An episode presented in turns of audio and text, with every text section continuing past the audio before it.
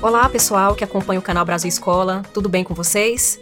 Eu sou Elissa, professora de literatura, e hoje eu quero indicar para vocês cinco obras para vocês lerem nessa quarentena. Cada uma delas tem um aspecto bem específico, é, algumas particularidades, algumas pendem mais para o cômico, outras mais para o horror, mas são obras que podem ajudar a gente a passar um pouco melhor esse tempo, tá? Mas também não deixe de nos seguir no YouTube, nas redes sociais, né? Nós estamos continuando produzindo conteúdo nesses outros canais, nesses outros meios de informação e de comunicação. Esse aqui é mais um para a gente poder se encontrar.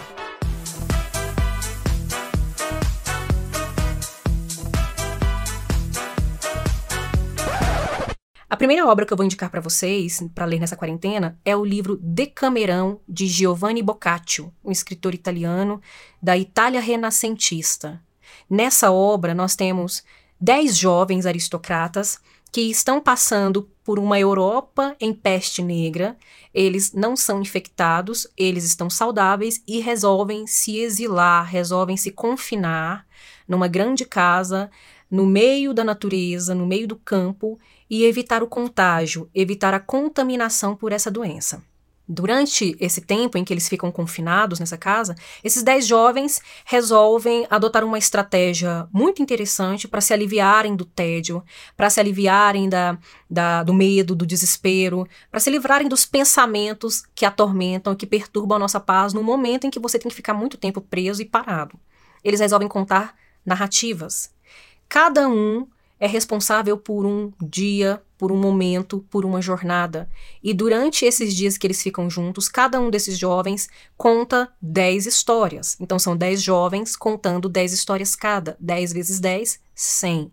É daí que vem o nome Decamerão que é essa reunião de 10 em 10 narrativas, formando esse grande volume com 100 pequenas narrativas, 100 contos ou 100 novelas.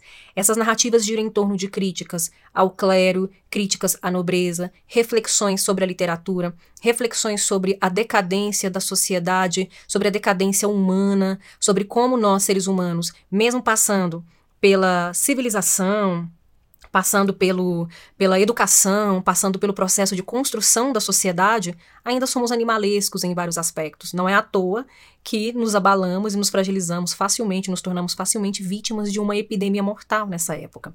Então, é uma obra que traz é, algumas narrativas com um tom mais mais decadente, mais negativo, outras narrativas têm um tom mais cômico, mais crítico, extremamente sarcástico, e traz essa, essa reflexão que eu acho tão importante para esse momento, de que é, a partir da arte, a partir da literatura, a gente consegue manter um mínimo de sanidade e um mínimo de humanidade também. É o que eles fazem para eles permanecerem humanos, para não se animalizarem diante dessa peste mortal que ataca a todos.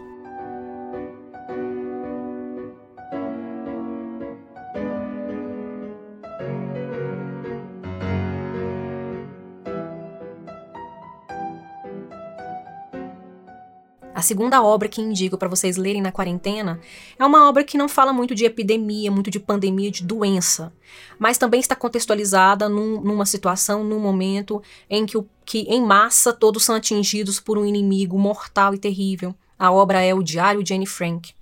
Nessa obra, nós temos a narrativa de uma adolescente, de uma jovem garota, que narra seus dias de confinamento, como num diário, seus dias de confinamento, escondida no porão de uma casa para não ser morta, para não ser mandada para campo campos de concentração, ela e sua família e outros conhecidos ali, é, que está sendo dominada, está sendo destruída, assolada pelos nazistas. Né? Então, é como se os nazistas se levantassem, é como se o nazismo se levantasse como essa grande peste, essa grande doença que vai matar muita gente, que é, atinge um grupo de risco mais, mais fragilizado, mais vulnerável, que eram os judeus perseguidos na época, principalmente os judeus perseguidos nessa época.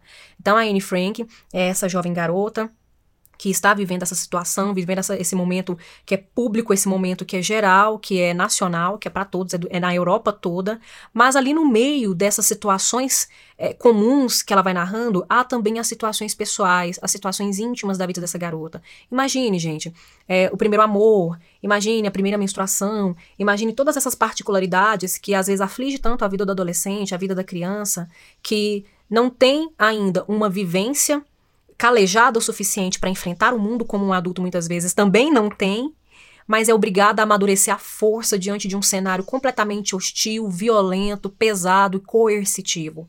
Então, o Diário de Anne Frank é uma obra que, ao mesmo tempo que nos permite refletir sobre situações de isolamento, situações coletivas que impactam diretamente na individualidade, também é uma obra que traz uma espécie de consolo dolorido para a gente, de pensar que no nosso isolamento social nós ainda estamos muito melhores do que Anne Frank e seus companheiros de confinamento, porque nós temos tecnologia, nós temos conforto, nós podemos pedir um iFood, nós podemos assistir Netflix, nós podemos pegar o WhatsApp e fazer uma chamada de vídeo para amigos, para parentes que estão longe.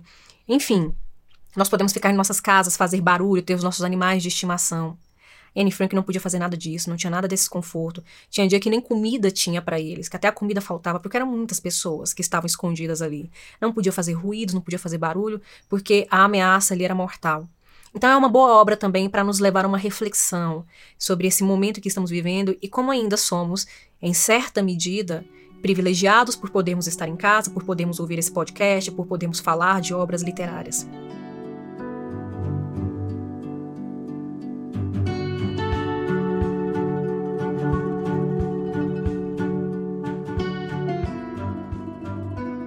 A terceira obra dessa lista que indico para vocês lerem na quarentena é uma obra do escritor, um dos meus escritores preferidos, o escritor português José Saramago. A obra é intitulada As Intermitências da Morte. Nós estamos passando por uma pandemia de um vírus que é altamente contagioso e que tem tido seu nível de letalidade muito mais agravado à medida que os dias têm passado. Agora imagine, gente, nós estamos vivendo um caos numa situação em que as pessoas estão morrendo e isso tudo é muito triste, isso tudo é muito desesperador. Mas imagine se de repente a morte resolvesse fazer greve. É o que vai acontecer nesse país fictício e não nomeado, não identificado, nesse romance de José Saramago. Em As Intermitências da Morte, a morte resolve parar de matar as pessoas. Mas assim, não é tão simples quanto vocês imaginam. As pessoas simplesmente não morrem mais. Todas as outras mazelas e misérias humanas continuam nos acometendo, exceto a morte. Então, se as pessoas ficam muito velhinhas, né, e ficam mais frágeis, as pessoas ficam doentes, né, doenças terríveis como câncer, como diabetes, é, como infarto, ou pessoas que sofrem acidentes, graves acidentes que resultariam numa morte, seriam fatais, mas que trazem só mutilações, a só, né, bem ironicamente, continua acontecendo normalmente as pessoas apenas não morrem. Então, todas as outras dificuldades, todas as outras adversidades são enfrentadas normalmente. Aí o caos se instaura, né? Não só pelas condições em que as pessoas começam a ter de sobrevida, né? Pessoas mutiladas sobrevivendo, pessoas com fraturas expostas horrorosas sobrevivendo. E os leitos de hospitais ficam lotados, porque os hospitais não dão conta mais nem de tratar das pessoas e curar as pessoas, e as pessoas também não morrem. A, a economia também é muito prejudicada, porque os serviços funerários, os serviços de seguros, né, os asilos ficam superlotados porque os, os idosos não falecem mais. A lógica dos asilos era que os idosos morressem e outros novos idosos fossem entrando para continuar garantindo o ordenado rendimento da, dessas instituições. Imagine, o Saramago, muito crítico, muito irônico, utiliza da linguagem literária criando essa situação extremamente fantástica, uma situação muito insólita e curiosa, para fazer uma crítica mesmo às instituições, ao sistema em que nós vivemos, à sociedade em que nós vivemos, porque os crimes começam a subir mais, novos tipos de clandestinidade, novos tipos de contrabandos começam a acontecer nesse cenário completamente caótico. Então é uma obra que é, se por um lado ela dialoga com essa situação terrível que nós estamos vivendo, é uma obra que traz uma certa leveza por conta da comicidade que ela propõe.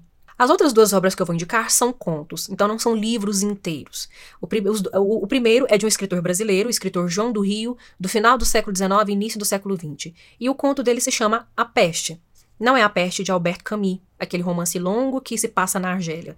Esse aqui se passa no Brasil, se passa no Rio de Janeiro, e nós temos um narrador personagem que conta que morava com um amigo muito bonito, um grande amigo, e que ele era muito admirado pela beleza mesmo. Vejam bem, o conto está ambientado no final do século XIX e início do século XX, um momento que a Belle Époque francesa influenciou muito a cultura brasileira. Então as pessoas eram muito preocupadas com artigos da moda, as pessoas eram muito preocupadas com as aparências, com a beleza física, com a beleza estética, com a maquiagem. Então não é por acaso, não é gratuito a citação que ele faz a esse amigo tão bonito assim. Ele ser tão bonito não é uma coisa aleatória dentro do conto. E esse amigo muito bonito começa a ficar paranoico porque no país está acontecendo uma epidemia de varíola. A varíola, também conhecida como bexiga, foi essa doença viral que provocava pústulas, feridas, chagas muito feias na pele da pessoa, do paciente, né, da pessoa que ficava doente. E o fato dele fazer referência também à beleza desse personagem remete também aos estragos físicos, aos estragos estéticos causados pela varíola. Então, esse, esse narrador personagem vai, vai contar da, da epidemia que assola o país, mas também vai fazer uma reflexão sobre o perigo do medo.